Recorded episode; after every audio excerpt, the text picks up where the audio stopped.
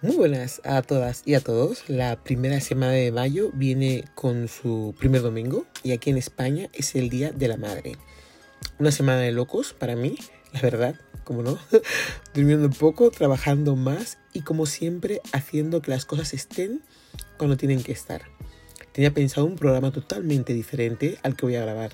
Ahora me he dado cuenta de que solo puedo con muchas cosas, que tengo que aprender a escuchar más a mi corazón y seguir mi instinto más de lo que hago, pero cuando lo hago así, a mi manera, siempre consigo el resultado que quiero. Este podcast está dedicado al Día de la Madre. Va a ser un podcast corto, no me voy a enrollar mucho. Soy madre de dos niñas estupendas. La verdad que no me podía haber tocado mejores hijas de las que tengo. Son perfectas hasta con sus imperfecciones.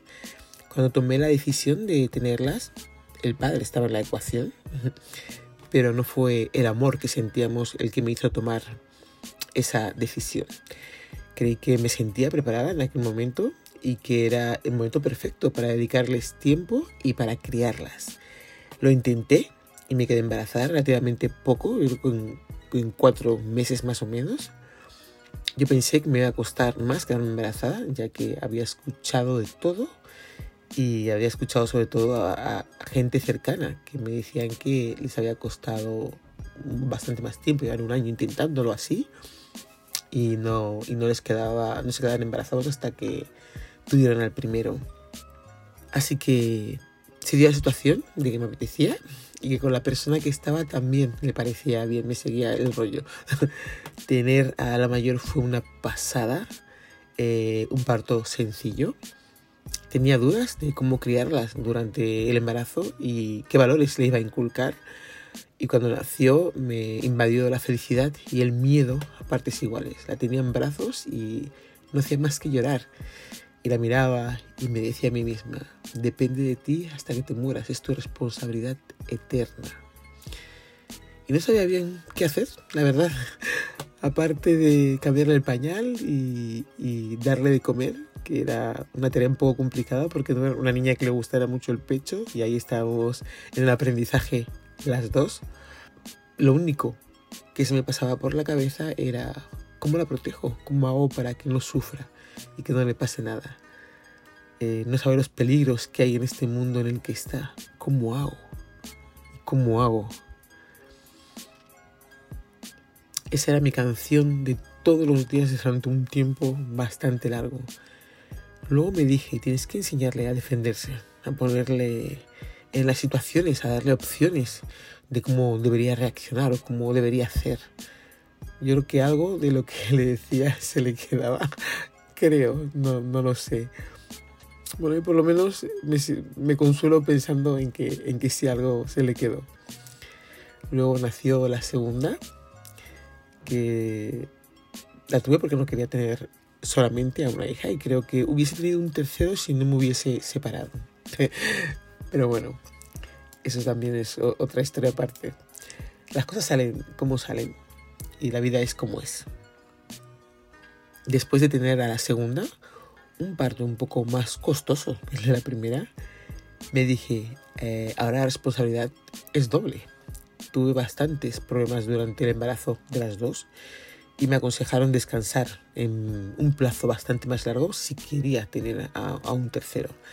Así que esto es como todo, uno se acomoda ya con dos y dices, ¿para qué voy a tener a un tercero? Así estoy estupenda, no necesito más. Tenía una idea en la mente compromiso de educarlas lo mejor posible. Me di cuenta que ese compromiso era solo mío y que por parte del padre no iba a recibir más apoyo que el que ya tuve cuando decidí tenerlas.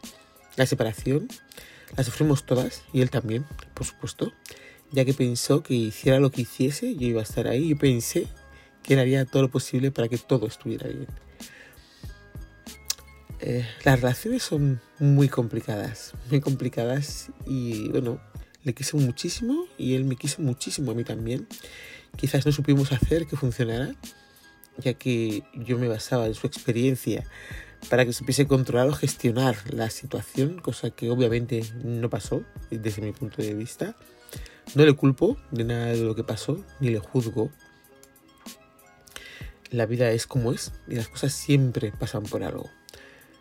Sea la opinión que tiene el entorno cercano a él con respecto a mí, ya que tuvimos una separación muy tensa y no nos lo pusimos fácil ninguno de los dos. Muy cabezotas los dos, creo que esa es la conclusión más sincera a la que puedo llegar con respecto a toda esa etapa. Quizás la gente no me crea, pero después de su muerte eh, no me arrepiento de nada de lo que he hecho con él. Es más, lo volvería a hacer y volvería a tener a mis dos preciosas hijas. Es muy emotivo para mí decir esto y muy doloroso. Pero creo que nos viene bien a, mis hijas y, a mí contarlo. Eh, viene bien que mis hijas sepan que quise a su padre, lo saben, se lo digo, con todo lo cabezota que era y que él me quiso muchísimo a mí también que gracias a él ellas eh, están en mi vida y que ninguna familia es perfecta. Nadie es perfecto tampoco. Como siempre le digo a mi hija mayor, ella es la que me ha hecho madre. Sin ella no tendría este día yo, hoy, bueno, este domingo que viene. Y por supuesto está la Benjamina, que es un amor y ha servido para ratificar eh, que mereció la pena la segunda vez también. Gracias a las dos por hacerme valorada en este día, no sé si merecedora o no, pero valorada sí, con todos los dibujos hechos con amor de la guardería cuando eran pequeñas hasta los perfumes y maquillajes que recibo ahora. El cariño con el que buscan la idea perfecta para dedicarme un día de consentida es maravilloso. Como siempre es un día especial para mí, me acuerdo de mi madre, como no. Lo haré siempre porque fue una mujer maravillosa y porque me dijo una vez conduciendo eh, que se sentía orgullosa de mí, de cómo estaba haciendo las cosas, que era fuerte y cuando me propongo algo siempre lo consigo. Gracias por esas palabras que me acompañarán eternamente. Feliz día a todas las que han sido y las que son madres. Feliz día a todas. Bueno, pues yo una anécdota graciosa que tengo con mi madre es cuando nos cuenta las cosas que hacíamos de pequeña, cómo actuábamos, cómo nos comportábamos y todo eso. Son recuerdos que tiene ella y cómo lo cuenta. Todo muy bonito que, bueno, no tengo yo recuerdos, pero que ella se acuerda muy bien. Entonces me hace muy feliz escuchar cómo lo cuenta. Bueno, Así que por todo esto y más, feliz día de la madre. Hola a todos. Eh, una anécdota que mi madre siempre me cuenta es que un día ya estaba malita, pero mala, mala, con fiebre y tal. Entonces yo la, la estuve cuidando, le puse la mantita en el sofá para que ella estuviera bien. Y lo que para mí fue una eternidad mientras que la cuidaba, para ella fueron dos minutos.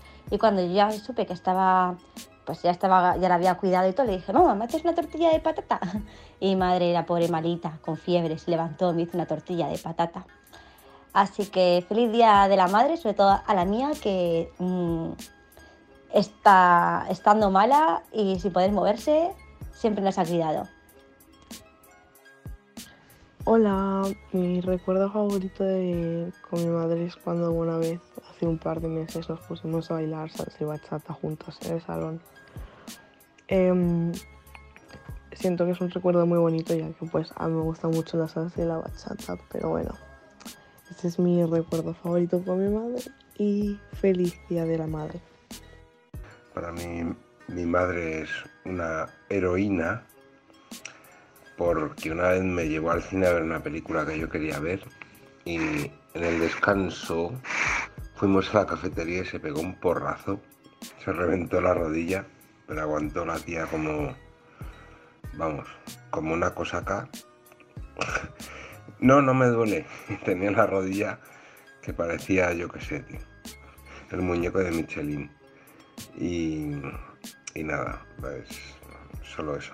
Que la tía se cayó, se pegó un porrazo en la cafetería, pero aguantó para que yo pudiera ver la película. Y no sé cuántos años tendría yo, 12 o 13 por ahí.